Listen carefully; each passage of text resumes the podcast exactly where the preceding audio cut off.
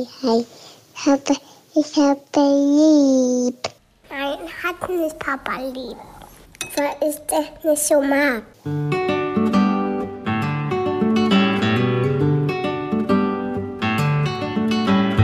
Das sind beste Vaterfreuden. Keine bösen Wörter. Halt die Fremde, alte Schöpfe. Setz dich bitte hin. Der langweilige Podcast übers Kinderkriegen mit Max und Jakob. Hallo und herzlich willkommen zu Beste Vaterfreuden. Hallo. Der Assi-Dad heißt die Folge. Und meine Frage als erstes an dich. Ab wie vielen Kindern ist man eigentlich asozial? Ab drei. Ab drei? ja, dann sind wir eine asoziale Familie. Ja, das würde ich auch so unterschreiben. Mein Vater hat vier Kinder. Meine Mutter ist noch nicht asozial, die hat nur drei. Also ab drei ist man asozial und ab fünf kann es auch Überzeugung sein. Dass man sagt, Ach so, es gibt so eine Zwischenstufe. ja, da kann man dann, spaltet sich das auf.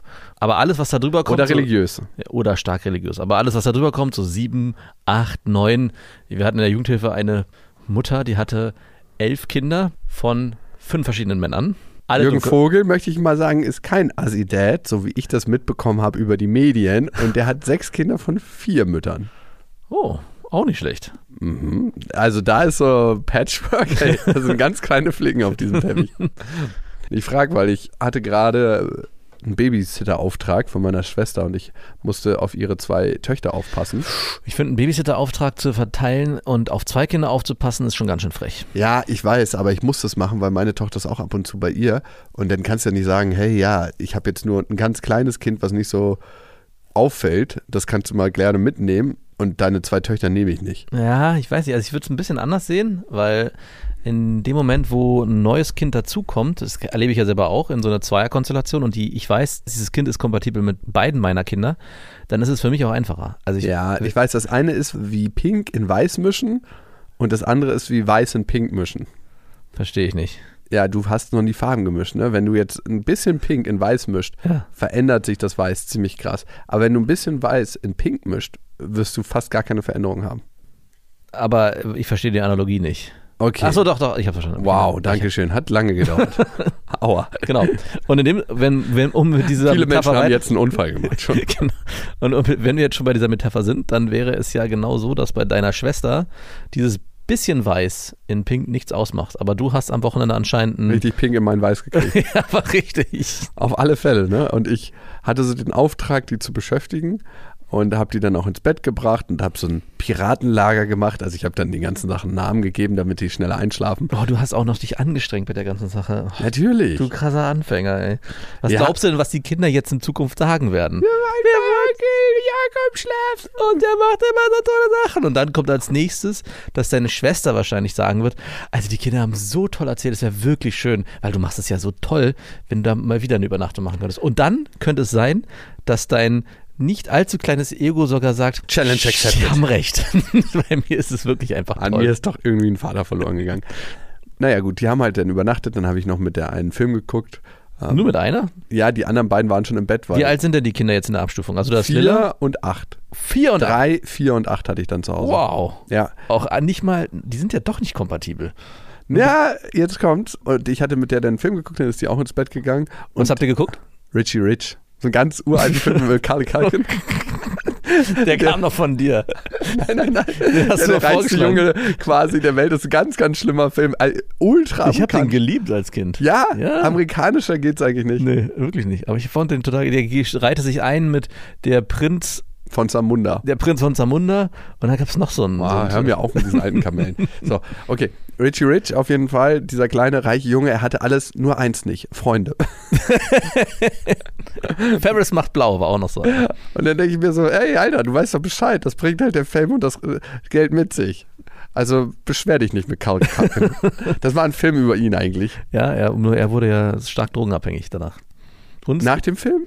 Nach seiner Karriere. Und es gibt auch den Vorwurf der Übergriffigkeit, Dass er übergriffig wurde oder Nein, dass man sich an ihm. dass man sich am ihn als kleines Kind vergangen hatte. Weswegen er dann auch drogenabhängig, also das hat alles so eine Korrelation. Okay. Nur um, das, um dieses locker leichte Ritchie Ritch Thema noch ein bisschen Bodenhaftung zu bekommen. Und wie fand den Film deine, äh, äh, was ist das eigentlich? Nichte. Nichte. Sehr gut. Ja? Ja, hatte ja richtig, richtig Glaub gut ich. geschmeckt. Aber zu sehen, was als Technikgold damals äh, so symbolisiert wurde und Ja. was heute möglich ist so, und wie lächerlich die ganzen Apparaturen wirken, was damals so richtig, wow, das gibt es für Geld zu kaufen und heute so, Alter, benutze einfach ein fucking Smartphone. naja, auf jeden Fall am nächsten Morgen, wie das immer so ist bei Kindern, die schaukeln sich auf, die sind ganz früh aufgewacht denn, und dann hast du schon früh flüstern gehört drüben. Also sie haben alle halt im Piratenlager geschlafen. Ja. Und das Piratenlager eigentlich ganz, ganz fernab von normalen Piraten, die ja besoffen irgendwie wahrscheinlich in meiner Vorstellung bis 14 Uhr pennen, Mhm. sind die so um 6.30 Uhr so, nein, fuck, die flüstern, hört auf zu flüstern. Und um 7 Uhr war dann so ein Krach, dass ich auch selber rübergehen musste. Und dann bin ich direkt rübergegangen mit Büchern, weil ich lese morgens mal vor, weil es gibt mir die Möglichkeit, noch liegen zu bleiben. Oh Gott. Was Vor denn? dem Frühstücken. Ja. Was machst du denn am Wochenende morgens? Also bei uns haben die Kinder ein klares Verbot, sich mit uns zu beschäftigen, bevor wir frühstücken. Okay, und wann frühstückt ihr? Um 6.30 Uhr. nee, also meistens so zwischen 8 und 9. Krass. Und dann beschäftigen sie sich selber? Die beschäftigen sich selber. Also klares Verbot hört sich hart an. Und doch, ich sag schon, also wir haben die Regel vor dem, Habt ihr endlich mal Frühstück- Sexy Time, ha? Was, wir haben Sexy Time, nein, haben wir nicht. Wann Aber wir, findet denn eure Sexy Time statt? äh, meistens in der Dunkelheit. Aber dann ist ja Winter eure Zeit, ja von 16 bis 16 Uhr Kann auch dunkel. morgens um 8.30 Uhr losgehen. Nein, aber ist es denn so abends, wenn man so, ah, ich bin so fertig vom Tag. Psst, Psst. Nee, es ist meistens wirklich spät abends, wenn wir beide ins Bett gehen. Dann kann es passieren. Oder am Wochenende manchmal. Warum finde ich eigentlich die Vorstellung, dass du Sex mit deiner Ehefrau hast, so absolut widerlich? Ja, das ist, weil das, ein, was, weil es etwas ist, was du wahrscheinlich nie erleben wirst. nee, mit nee, einer das hat Ehefrau. nichts damit zu tun. Das ist so ein bisschen so, als ob meine Großeltern Sex haben, so in meiner Vorstellung. Oder die eigenen Eltern. Auch so, dass, wie das körperlich ablaufen soll, kann ich mir nicht vorstellen, obwohl ihr beide schlank seid und so. Aber ich, es ist einfach was, was irgendwie so abstrakt ist. So. Ja, kann Ganz ich, Kann komisch. ich dir nicht erklären, warum. Ist das bei mir auch so, wenn du an meinen Sex denkst? Oder Nee. versuchst du den Gedanken zu vermeiden? Ich versuche den Gedanken zu vermeiden. Komisch, ne? Okay, gut. Ich habe mir letztens wirklich ganz plastisch vorgestellt, weil du aber auch vieles sehr detailliert beschrieben hast. Und mir ist aufgefallen, ich möchte das eigentlich nicht wissen. Also Mhm. gerade auch, wie du, also nein, An dieser Stelle eine kleine Werbung. Und es ist Ikea mit Smallstart und Trofast. Und das ist eine Aufbewahrungsmöglichkeit für Kinderkleidung, wo sie sich selbst drum kümmern können. Wie praktisch. Es ist so schön, die Kinder aufwachsen zu sehen. Bist du eher einer, der den Kindern zu viel oder zu wenig zutraut? Ähm, ich traue denen auf jeden Fall zu viel zu, weil ich gar nicht die ganzen Sachen für sie übernehmen möchte. Deswegen bin ich auch so froh, dass es diese Systeme gibt, dass sie schon von alleine die Sachen machen können. Ja, und du hast mir den Tipp gegeben mit dieser Box, wo man zum Beispiel die Kleider wieder ordentlich reinfalten kann, sich die Sachen für den nächsten Tag rauslegen kann. Und diese Box, die gibt es bei Ikea. Barndröm, das ist eine schön leichte Box, wo die Kinder genau das machen können. Und dann lernen, sich an- und auszuziehen, ohne dass man als Elternteil was machen muss. Darum geht es ja am Ende. Nein, Es geht am Ende darum, nicht nur im Scherz, dass die Kinder irgendwann auch verstehen, sich nicht nur selber anzuziehen, sondern eben auch selber ihre Sachen rauszuholen und rauszulegen und sie auch wieder ordentlich wegzuräumen. Und es gibt von Ikea noch den Kleiderschrank Smallstart, der ist mit Auszug und da können die Kleinen problemlos die Kleidung auswählen und auch das Wichtigere wegräumen. Alle Infos zu den Aufbewahrungsmöglichkeiten für Kinder findet ihr auf ikea.de und natürlich in den Shownotes. Auf jeden Fall, um Okay, jetzt zum Sex. Nein, nicht zum- mit deiner Frau. also zu, zu dem Thema, wie wir das, also wie gesagt, meine Kinder stehen morgens auf. Wir haben die Regel, dass vor dem Frühstücken wird nicht gespielt, nicht vorgelesen, gar nichts. Und das heißt, die haben das, das hat keine Woche gedauert und die haben sich alleine beschäftigt und zwar auch gut. Also es ist nicht mal so, dass es eine Strafe ist, sondern du hörst aus den Kinderzimmern, wie die gemeinsam spielen und dü, dü, dü oder jeder alleine für sich und laut und auch Rollenspiele spielen. Also es ist jetzt auch nicht so, dass da ein Kind sagt, Mama, wo bleibst du Und die? Rollenspiele sind jetzt auch nicht so, Papa hat keine Lust. nein, Ich weiß nicht genau, was da passiert, aber nein. Und danach, aber das ist die, die Belohnung natürlich, es muss danach trotzdem was passieren. Also nach dem Frühstück spielen wir dann, ich lese dann, da lese ich auch sehr gerne vor, meistens zwei, drei Bücher. Gut ausgeschlafen. Mhm. Und es ist auch für mich weitaus angenehmer als in diesem, und das wäre jetzt meine Frage an dich, bist du da nicht morgens beim Vorlesen auch so in so einem Halbschlaftrott und so, die Betonung ist hinfällig und eigentlich nur so, äh, na, na, na, na, na, na, na, ha, ha, ha. Ja, ja, doch. Ja, das. Aber, jetzt gibt es ein Aber. Mhm. Meine Nichte kann schon vorlesen. Uh. Und dann habe ich ihr das Buch gegeben und habe sie auch noch mal ein bisschen vorlesen lassen. Das hättest du ja gleich von Anfang an machen können, im Bett liegen bleiben können. Ja, ich war nicht sicher, wie gut sie liest. Und dann wollte ich das ganze Thema erstmal anschieben. Und dann haben wir danach, und die hat echt gut gelesen, ich habe mich gewundert. So, die hat richtig schön, richtig gut vorgelesen. Also Mhm. konnte ich in der sechsten Klasse lesen, wie die in der dritten, glaube ich, jetzt liest. Ja. Und danach haben wir erstmal einen Film geguckt. Nein. Doch. Du hast einen Film geguckt. Ja, ja, mit den Kids. Richie Rich nochmal? Nein, schön. Pippi Langstrumpf. Ah, ja. So ein Klassiker. Du musst ja was finden, was alle, für alle kompatibel ist. Aber was mir aufgefallen ist, ich war dann natürlich mit den Mädels noch unterwegs und wir waren dann später noch äh, draußen. Sag mal, wie lang ging denn dein Wochenende mit diesen drei Belgern? Nein, es ging lang. Es war ein richtiges Wochenende. Auf jeden Wow. Fall war ich dann noch mit den Kids unterwegs. Wir waren äh, auf äh, dem stillgelegten Flugplatz auf dem Tempelhofer Feld. Ein bisschen Skateboard fahren, ein bisschen Inliner fahren und so.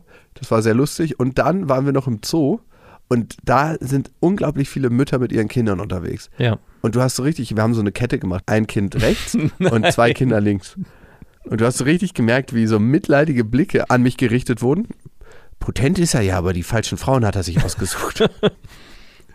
also wie die alle dachten, ich bin so ein alleinerziehender Vater von drei Kindern, wahrscheinlich Witwer. Ja.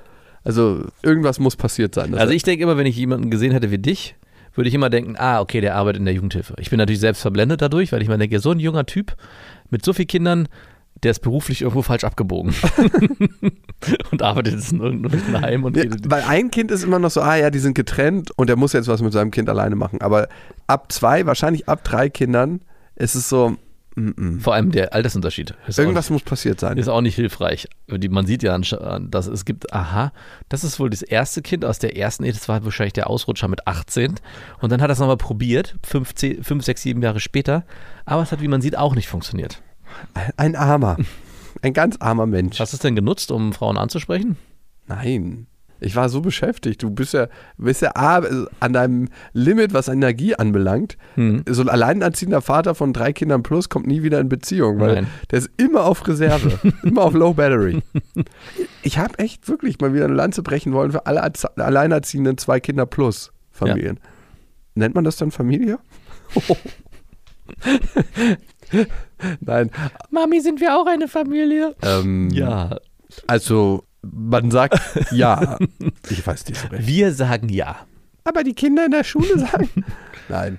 Es ist krass, wie meine Mama das damals gemacht hat. Wir, wir waren ja auch zu dritt. Ja, stimmt, der war ja auch, der war ja auch eine Asi-Familie. Ja, wir waren auch eine klassische Asi-Familie. Und das muss nicht, also es muss hart gewesen sein. du hast es jetzt erlebt. Ja, ich, ich denke mir so, ich beschwere mich nach einem Wochenende. Ja. Und wie machen das manche ihr ganzes verdammtes Leben? Ich habe Also, aber wenn du so eine richtig alleinerziehende Mutter oder ein richtig, oder ein richtig alleinerziehender Vater bist, gibt es wenigstens keinen Beziehungspartner, mit dem du dich streiten musst. Nee, da hast du genug Da Streit. streitest du dich mit den Ämtern. Ja, genau. Muss ja auch nicht immer so sein. Unterschiedlicher hätten unsere Wochenenden aber nicht sein können, weil im Gegensatz zu dir, der jetzt ein sehr kinderreiches Wochenende hatte, war es bei mir so, dass sich meine Tochter Mitte letzter Woche entschieden hat, Papa, Mama, ich würde mal gern wieder in ein Hotel fahren. Wir waren ja schon länger nicht mehr dort und meine Freundin fährt mit ihrer Mutter und ihren Großeltern in ein Hotel und ich fahre da mit. Und ich so dachte, was, du alleine? Ohne uns, ohne irgendjemanden aus der Familie? Und ich habe mir deine Kreditkarte genommen und habe auch schon bezahlt. Und wirklich, die ist dann Freitag Nachmittag oder Mittag bis Sonntag Nachmittag alleine weggefahren. Und ich auf der anderen Seite muss sagen, ein Kind alleine, das ist auch wiederum anstrengend.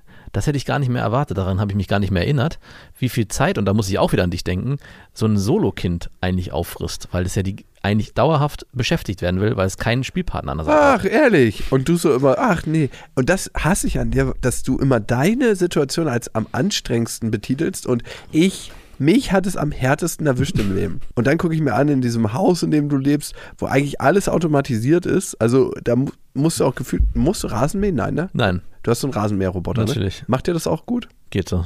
Da gibt es ein paar Stellen, wo er nicht rankommt, ne? Genau. Will er denn da nicht mal hin oder wie ist das? Ich weiß es nicht, was ihn da bewegt. Keine Nichts Ahnung. bewegt ihn. Nichts Also anscheinend. wäre er da. Und Rasensprenger, du bräuchtest nur noch so einen Automaten von dir, der die Nachbarn grüßt. Dass dir Ja, das das wäre gut. So ein Pappschild, so ein Pappaufsteller, einen elektrischen, der nur so winkt. Und immer dieses Mein Leben ist das Härteste. Aber ich wollte, um jetzt davon abzulenken, ich, wir haben ja den, das Wochenende mit Felix schon eigentlich Mitte der Woche geplant, als wir, oder ab Donnerstag, als wir festgestellt haben, oh, Marie ist nicht da, wir haben nur ein Kind. Ich, zwischenzeitlich blitzte kurz die Hoffnung auf, dass meine Schwiegermutter ihn sehen könnte. Das wäre natürlich der Luxus gewesen, aber es leider hatte sich das nicht bewahrheitet. Und wir haben dann schon Die überlegt, war was- doch gerade beim Fastenwandern und schlecht gelaunt, oder? Genau, deswegen konnte sie auch ihren Enkelsohn nicht nehmen. Und haben dann äh, wirklich auch, wie du wahrscheinlich das immer machst, schon frühzeitig das Wochenende durchgeplant. Also wir haben gesagt, okay, Samstag stehen wir früh auf, dann gehen wir auf ein, so ein Gauklerfest war in, in, bei uns. Handys bitte im Auto lassen, sonst werden die geklaut. Und, nee, das war auch echt ganz cool. Da waren wir drei, vier Stunden, sind dann nach Hause und haben dann schon vorher geplant, okay, nachmittags, abends gehen wir auf so ein Feuerwehrfest, wo ein großes Feuer gemacht wird. Damit, ja, ich weiß, exakt. Und die Zeit dazwischen war, also wir hatten so drei, vier Stunden zwischen diesen beiden Festen, war wirklich und auch morgens dauerhaft Beschäftigung. Papa, ich will äh, Lego bauen. Papa, ich will ein Buch vorgelesen bekommen. Papa, lass uns Pirat spielen. Ich dachte, äh, gibt es hier nicht irgendwelche anderen Kinder in der Nähe, die mit dir spielen können? Also Chapeau nochmal. Ich hätte, hab's vergessen, wie anstrengend ein Kind ist. Ja, irgendwann sucht man das kleinere Übel und man lässt sich herab und verabredet Spieldates mit Eltern, die man nicht mag. So ha- kommt sowas nämlich zustande. Das kann wirklich so sein, ja. Und das ist eine Art des selber Vergessens und Verleugnen für sein Kind. Darüber hatte ich mit meiner Frau eine krasse Diskussion oder eigentlich schon einen kurzen Streit am Wochenende, weil es ging genau darum, dass meine Frau ein Spiel, kein Spieldate, sondern eine Aktion herausgesucht hat für unsere Kinder. Und ich dachte, ja, ist doch cool. Und wollte dann aber noch andere einladen dazu. Und ich sagte, habe erst gefragt, wen? Und dann hatte sie mir die Namen genannt. Ich meinte, so auf gar keinen Fall. Dann machen wir es lieber alleine. Und sie warf mir dann vor, dass ich nicht mal für meine Kinder zurückstecken könnte, sondern super egoistisch sei. Und warum ich dann nicht mal in den sauren Apfel beißen könne, wenn es darum geht, was den Kindern eine schöne Zeit zu verbringen. Und warum kannst du nicht? Weil ich äh, da absolut egoistisch bin und ich habe das ihr auch klar verargumentiert, dass ich meine, ich habe keine Lust, mich mit diesen Personen zu treffen, weil die mich erstens absolut langweilen und auch nicht in der Lage sind, mit mir eine vernünftige Konversation zu führen. Also ich bin ja schon jemand, der keinen Bock hat, Smalltalk zu betreiben. Obwohl ich der Meinung bin mittlerweile, ich kann es eigentlich ausreichend. Also es ist jetzt nicht, ich bin jetzt nicht richtig schlechter drin. Aber wenn du mit jemandem gegenüber sitzt, der es gar nicht kann, sozusagen zwei Leute, die keinen Bock drauf haben und ich dann derjenige bin, der die ganze Zeit das Gespräch am Leben erhalten muss und denen alles aus der Nase ziehen muss und zusätzlich kommt noch dazu, dass die Themen und extrem langweilig sind, dann habe ich da auch keinen Bock drauf. Also dann tut es mir leid für meine Kinder, dann machen wir, habe ich es auch zu ihr gesagt, dann lass uns das doch als Familie machen, das ist doch auch was Schönes. Aber das hatte sie anders gesehen. Okay, ich möchte nochmal zusammenfassen. Du tust immer so, als ob dein Leben wirklich das Härteste ist und das sind deine Probleme? Wirklich? Ich tue doch gar nicht so, dass mein Doch, Leben- klar. Du redest mir die ganze Zeit ein, dass mein Nein, so du hast mir schon so oft gesagt, so, ja, bekomm erst mal zwei Kinder. Äh, leb erst mal dieses Leben. Und ich denke mir so, ja, easy. Also, Das ist schon lange her. Ich habe Äh, schon öfters betont, dass da ich nicht mit dir tauschen wollen würde, wenn es darum geht, äh, wie anstrengend, vor allem die Ah, ich würde auch nicht mit dir tauschen. Ja, das, Aber aus anderen Gründen. Genau, generell. Aber ich würde nicht mit dir tauschen wollen, vor allem jetzt zum Beispiel am Wochenende, wenn es darum geht, diese Einzelbetreuung dauerhaft zu machen. Das wow. Da habe ich auch schon öfters meinen Hut gezogen. Das stimmt doch gar nicht, dass ich mich da jedes Mal beschwer, beschwere. Aber natürlich gibt es Situationen wie diese, die ich gerade beschrieben habe, wo ich mich dann schon frage, muss ich mich dann noch mehr für die Kinder beschneiden? Würdest du dich dann beschneiden? du Nein, machst auf keinen alles Fall. richtig. Du machst wirklich alles richtig. Du kannst ganz stolz auf dich sein. Ja, danke. Genug von den Alsi Dads. Ich glaube, wir müssen mal uns um unsere HörerInnen ein bisschen kümmern. Über unsere E-Mail, nämlich beste.bestefreundinnen.de, könnt ihr uns erreichen. Und Andrea hat uns geschrieben: Mein Mann und ich wohnen direkt neben seinen Eltern. Ich weiß, für viele gehen jetzt schon die Alarmglocken an. Jetzt sind wir seit fast einem Jahr Eltern und dauernd muss ich mir irgendwelche Ratschläge anhören. Zuletzt war bei meinen Schwiegereltern das Gewicht meines Kindes ein großes Thema. Die beiden haben mich angesprochen, weil sie finden, unser Sohn wäre viel zu dünn. Er solle doch mal etwas Ordentliches essen. Oh Gott, das hört man schon so richtig, ne? Vor knapp einer Woche hat meine Schwiegermutter Pombeeren für uns mitgebracht, also beziehungsweise für ihn, weil sie ihrer Meinung nach wie seine Hirsestangen wären. Oft wird gefragt, wann die nächste U-Untersuchung ist, um nochmal zu betonen, dass mit meinem Sohn was nicht stimmt. Er ist nicht zu dünn. Aber hier wird jedes Gespräch umgedreht und ich werde oft gar nicht gehört. Mein Mann ist jetzt schon halb auf den Zug aufgesprungen und meinte letztens, er ist doch schon ziemlich schmal, oder? Ich kann es nicht mehr hören und bin einfach nur noch genervt von dem Thema. Andrea, Wie viel sollten sich die Schwiegereltern einmischen? das ist immer die große Frage, die sich stellen, ne? Wie viel sollte man sich generell als außenstehende Person in die Erziehung anderer einmischen? Ja, ich glaube, so ab Schlägen fängt das so zumindest an. Frühestens. Ich habe letztens Und dann auch nur ganz vorsichtig so. Also ich habe jetzt ein bisschen mitbekommen, dass es hier öfters mal klatscht über uns. Ich weiß nicht, ist mir ganz schön laut. Meine Mutter hat übrigens letztens gesagt, dass ihre Nachbarn erzählt haben, dass ihre Kinder ein tolles neues pädagogisches Buch gelesen haben, was sie jetzt auch anwenden und ob wir das nicht auch mal machen wollen würden. Kindererziehung ohne Schlagen. Und ich, ich so, was? ja, das soll jetzt ein ganz neuer toller Trend sein. Ich so, Mama, ich glaube, du hast irgendwas da verdreht, da stimmt irgendwas nicht. Und es war auch so, dass dieses Buch, der Buchtitel hieß nicht ohne Schlagen, er hieß ohne Schimpfen. Aber dieses, dieses wesentliche Detail hatte sie irgendwie ausgeblendet. In ihrer Zeit war es noch ohne Schlagen. Und sie wollte mir die ganze Zeit erzählen, wie toll doch dieses Buch sei, wo es darum ginge, die Kinder nicht zu schlagen und dass es jetzt ganz neu sei. Ich war kurz davon überzeugt, dass meine Mutter an Demenz erkrankt ist. Ey, wenn du das richtig zum Bestseller machst, Kindererziehung ohne Schlagen. Ich habe die ganze Zeit irgendwie gedacht, ob es vielleicht, ist es vielleicht Ey, das könnte der Titel von unserem neuen Buch ja, sein. Ja, genau, das dachte ich auch. Ey, voll gut eigentlich. Ey, das wäre ein ganz schöner Banger in den Regalen. Ohne Witz, weil jeder würde es erstmal greifen. Kindererziehung ohne Schlagen. Finde ich gut. Ja. Bist du dann darauf zu sehen, auf dem Titelbild? Nee, ist so so eine Hand im Schatten. Ja. so eine, und so, ein, große und so ein wimmerndes Kind, was nicht im Schatten ist. Ja, doch, doch, das ist so eine eckige, aber ja. es ist auch nur so ein Schatten. Ach so, und das, das ist, alles so ein Schattenspiel. So gebückt. Ja, finde ich gut. Ja, wie viel sollten sich die Schwiegereltern einmischen? Im Idealfall gar nicht, ne? Ich erlebe es ja auch immer bei meiner Mutter, wenn sie so immer irgendwas sagt und sich dann so, ja, also, und dann denke ich mir so, ja, okay, wenn du möchtest, mach mal. Bei, bei wem? Bei deiner Ex-Freundin? Ja, bei meiner Tochter. Das würde sie never ever also, Ja, das ist ja das Brisante. Also äh, bei der eigenen Mutter, bei dem eigenen Kind ist schon schwierig. Findest du? Also kann schwierig sein, ja. Aber die Schwiegermutter, wenn die noch mal was sagt. Ja. Also wenn deine Mutter was zu deiner Ex-Freundin sagen würde, also ich finde es nicht so gut, dass Lilla immer, weiß ich nicht. Ey, das würde, das, da würde Andrea erstmal an dich ich glaube, du bist schon relativ tolerant, weil die meisten würden schon durchdrehen. Ja. Also die meisten würden durchdrehen und sagen, ich komme jetzt mal nicht mehr rüber. Ihr seid relativ dicht physisch beieinander und da braucht es dann gute Abgrenzungsstrategien. Ich glaube eh, dass manche Menschen da Probleme mit haben, sich abzugrenzen. Ne? Also klar, überangepasste Menschen haben Probleme, sich abzugrenzen. Selbst erklärt. Guck mal bei dir, vielleicht äh, gibt es da eine Tendenz zu und du könntest dir Antwortstrategien zurechtlegen, dass du sagst, hey, wenn das nochmal vorkommt und dir geht das auf die Nerven, dann hast du mehrere Wege darauf zu reagieren. Zum Beispiel mit Humor, dass du sagst, ja, der ist wirklich viel zu dünn, also Humor oder Ironie, ne, das stimmt. Ich mag auch eigentlich nicht, dass er so viel isst. Der ja. soll jetzt bei irgendeinem Model-Contest mitmachen. Ja. Du hast dich gerade beworben und er ist im Recall, aber eine Bedingung war halt, dass er mindestens zwei Kilo abnimmt. Ja, und du hast es dann auch bemerkt. Also, dass man wirklich merkt, dass du einen Scherz machst, eigentlich. Also erstmal oh, mit der Sorge ein bisschen spielen und dann das Ironie-Level so aufdrehen, dass sie merken, das kann sie nicht ernst meinen. Und könntest du dir auch die Fachliteratur zulegen? Max Mutter hat da bestimmt Empfehlungen. Bulimie bei Kleinkindern. Ja, oder was natürlich auch möglich wäre, ganz klar das Gespräch suchen. Hey, ich schätze deine Meinung sehr und ich weiß, dass das aus Liebe entsteht zu deinem Enkelsohn. Ich bin eine Mutter, die sehr aufmerksam ist. Ich wünsche mir, dass das gesehen wird. Und ich möchte auch, dass du einfach siehst, dass ich alles tue für meinen Sohn und dass es ihm gut geht.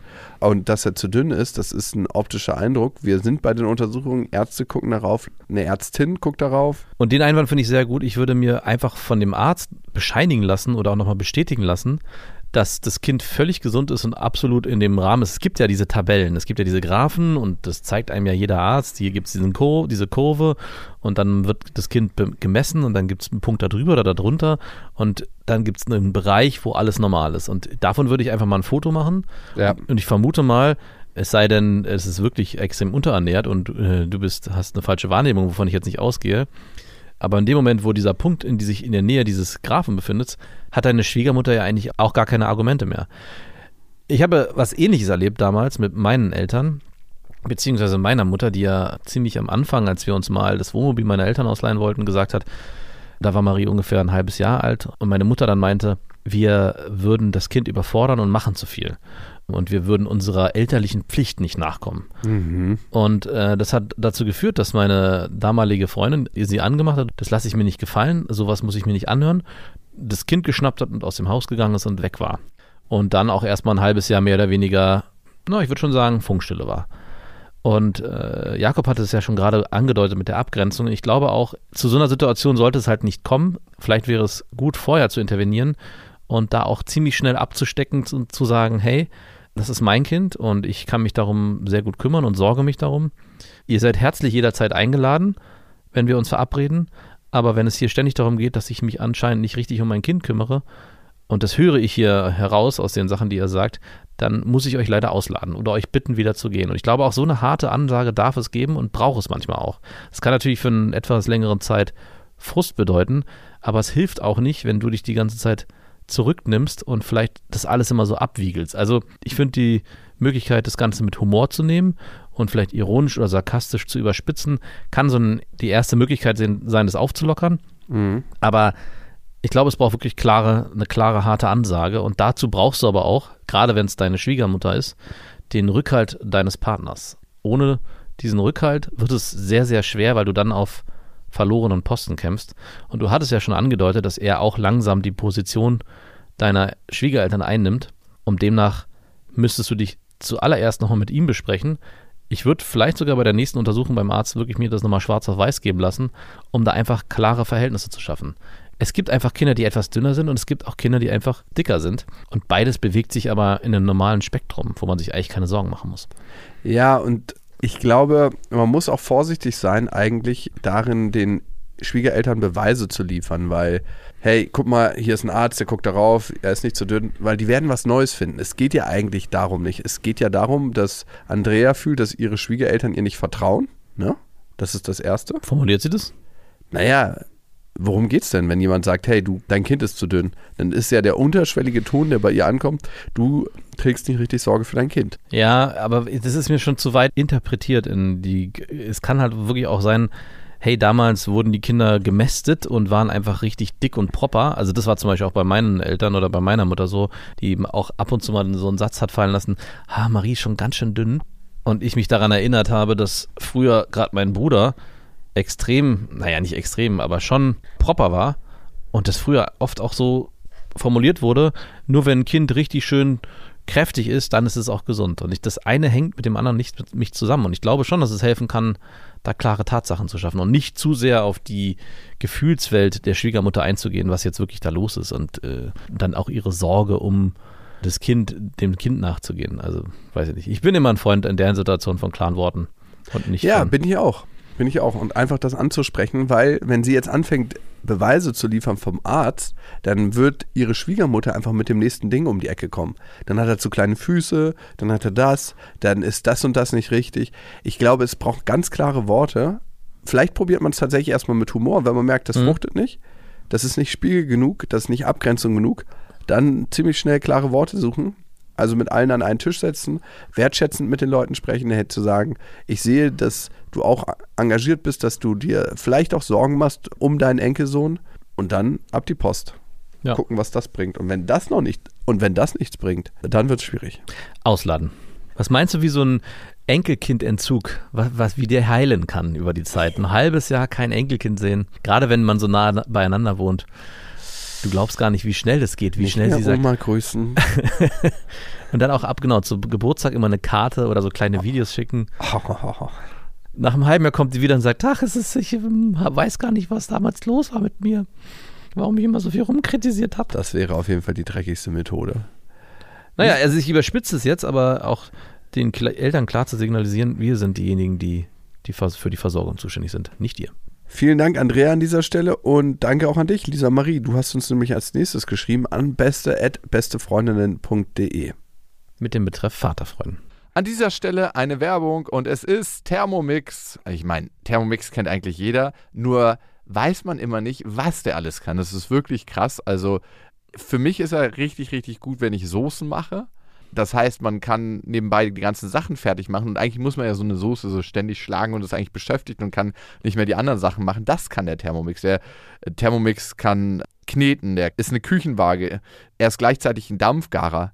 Und er kann auch alles, von Kaffee kochen bis morgens meine Achai Bowl, äh, Brei für die Kinder, aber auch zum Kuchenbacken oder auch mal einen Fitnessshake machen. Das ist auch sehr easy. Also es ist wirklich ein absolutes Multitalent und übernimmt vor allem die lästigen Aufgaben, wie du es gerade gesagt hast, und ständiges Umrühren oder Aufpassen, dass was nicht anbrennt. Das macht ja alles automatisch. Und man kann vor allem auch sehr gesund mit dem Thermomix kochen, weil man kann Sachen, wie gesagt, sehr schon garen und das finde ich total gut. Was ich noch sehr praktisch finde, ist, es gibt nicht nur den Thermomix, sondern auch über 90.000 Rezepte im digitalen Rezeptportal Cookie-Do, weil man ja doch sonst so tendiert, immer seine gleichen Klassiker zu machen und das lädt einfach ein, um zu stöbern und zu schauen, was möchte ich dann noch machen. Es ist egal, ob schnelle Alltagsküche oder die Sterneküche für zu Hause, es geht alles mit dem Thermomix. Also man spart Zeit, es ist äh, für die ganze Familie bestens geeignet, das Gerät. Mit dem Thermomix spart ihr auf jeden Fall Zeit beim Kochen und es klingt sehr, sehr gut. Also ich frage mich immer, darf man das sagen, ich habe gekocht oder muss man das sagen, wir haben gekocht? Man muss sagen, wir haben gekocht und das Gute bei Cookie Dough ist, dass man die ganzen Rezepte auf den Thermomix bekommt und dadurch einfach nur das machen muss, was der einem sagt. Das heißt, man kocht wie von Zauberhand unter Anleitung und am Ende kann man seinen Gästen ein perfektes Rezept präsentieren, was man gekocht hat, was dazu auch noch sehr gut schmeckt. Oder sich selber, das geht natürlich auch. Und wenn ihr euch jetzt auch für einen Thermomix interessiert, findet ihr natürlich alle Infos auf thermomix.de und den Link zu Thermomix und alle Infos findet ihr auch nochmal in unseren Shownotes. Ich bin 32, mit meinem Freund 35 seit über zwei Jahren zusammen und leben seit einem Jahr in einem Haushalt. Ich war über beide Ohren verliebt und zwischen uns gab es ein starkes Band, wo vieles unausgesprochen bleiben konnte, was viel Kraft und Liebe gegeben hat. Es gab einfach ein stilles Verständnis und Vertrauen zueinander. Das nennt man auch verliebt sein, by the way. Wie frustriert ich klinge, ne? So. Lass dich nicht in die Illusion verwickeln, das ist einfach verliebt sein, wa? Oft, wenn die Liebe zu ihm nur so aus mir raussprudeln wollte, konnte ich innehalten und diese positiv mit in die Beziehung und ins Leben mitnehmen und teilen. Auf jeden Fall war es sehr erfüllend. Nach vielen Reisen und tollen Partys über zwei Jahre, Alltag gab es natürlich auch, habe ich den Wunsch geäußert, von ihm ein Kind zu bekommen. Er wollte auch. Viele Monate später versuchten wir es und es klappte auf Anhieb. Dann fing leider ein ganz anderes Kapitel an.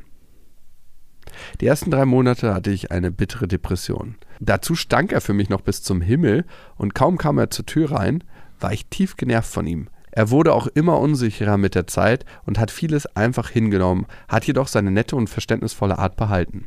Das trieb mich jedoch noch mehr auf die Palme. Ich bin morgens aufgewacht und habe mich gefragt, was für einen Mann ich mir da bloß ausgesucht habe. Er kann nicht für sich einstehen und lässt alles über sich ergehen eigentlich sehr eklige Gedanken gegenüber jemandem, der so gut für mich gesorgt hat und so viel Verständnis entgegenbrachte. Aber anfassen lassen wollte ich mich von ihm nicht mehr.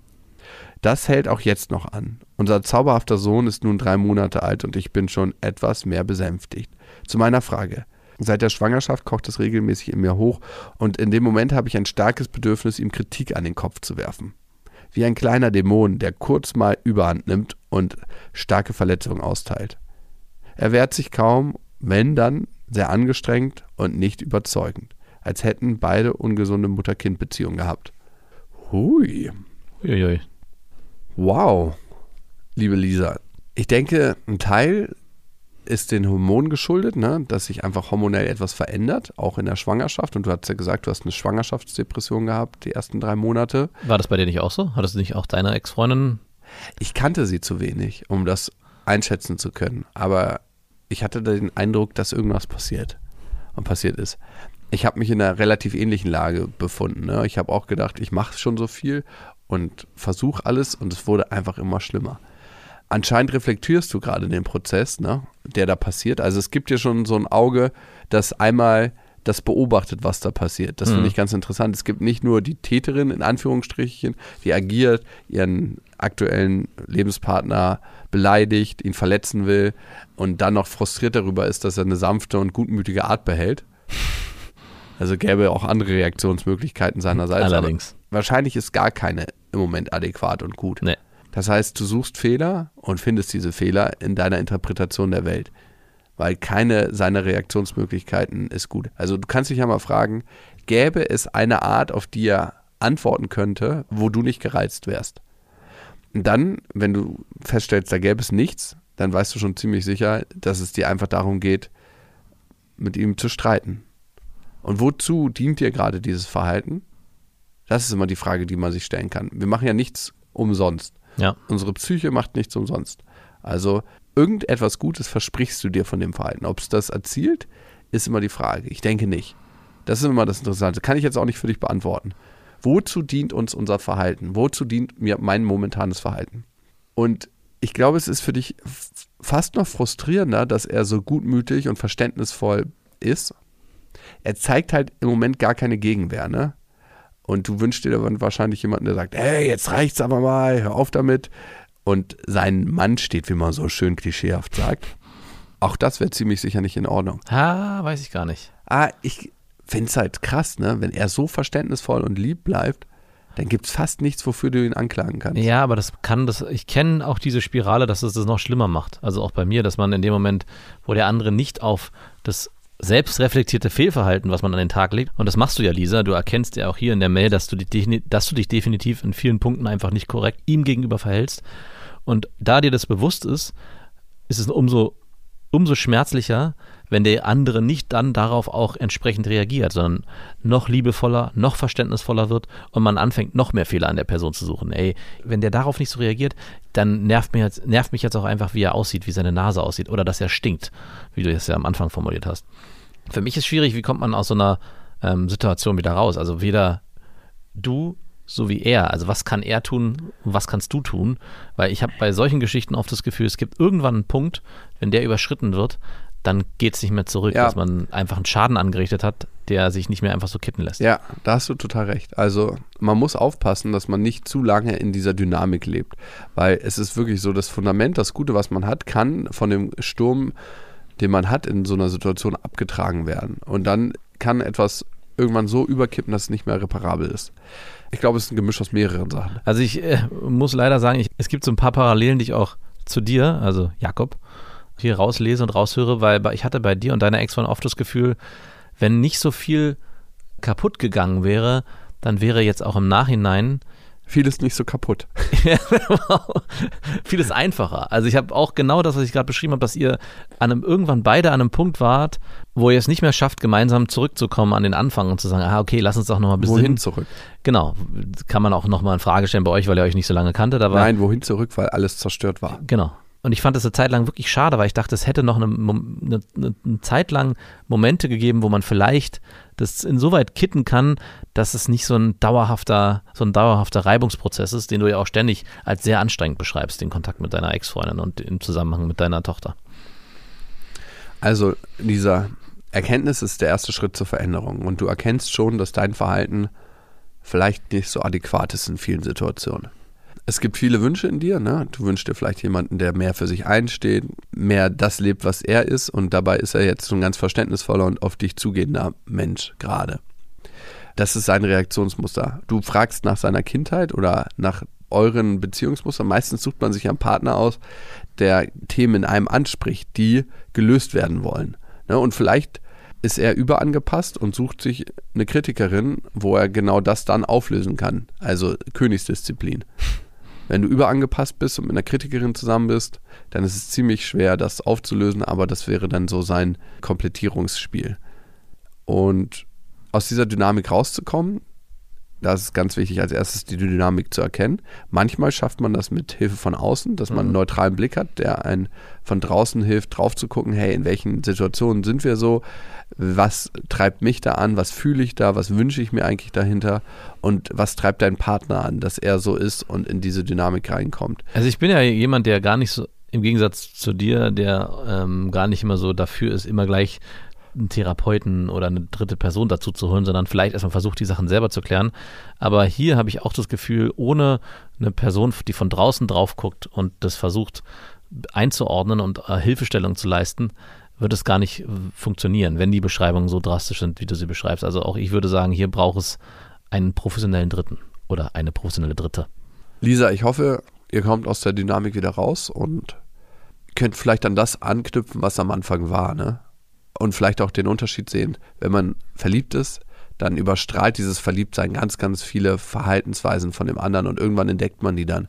Und auch da gnädig sein und vielleicht könnt ihr einiges voneinander lernen, ne? Du mit deiner Durchsetzungskraft und vielleicht deinem Mut, Dinge anzusprechen und er mit seiner Gnade, mit seiner Empathie. Und wenn man das fusioniert, klingt das nach einer ziemlich, ziemlich guten Mischung. Viel Erfolg auf jeden Fall auf eurem Weg. Vielen Dank für dein Vertrauen, an uns eine Nachricht zu schreiben. Und an euch fürs Zuhören. Und wenn dieser Podcast euch ein Gefühl bereitet hat und ihr meint, hey, dieses Gefühl muss jemand anders mal erleben, dann empfehlt uns gerne weiter. An Freundinnen, Bekannte, an Arbeitskollegen oder an Menschen, die ihr nicht so gut kennt. Und ihr wisst ja, es gibt kein richtig oder falsch. Es gibt einfach nur emotionsgesteuerte Reaktionen. Macht's gut. Das waren Beste Vaterfreuden mit Max und Jakob. Jetzt auf iTunes, Spotify, Deezer und YouTube.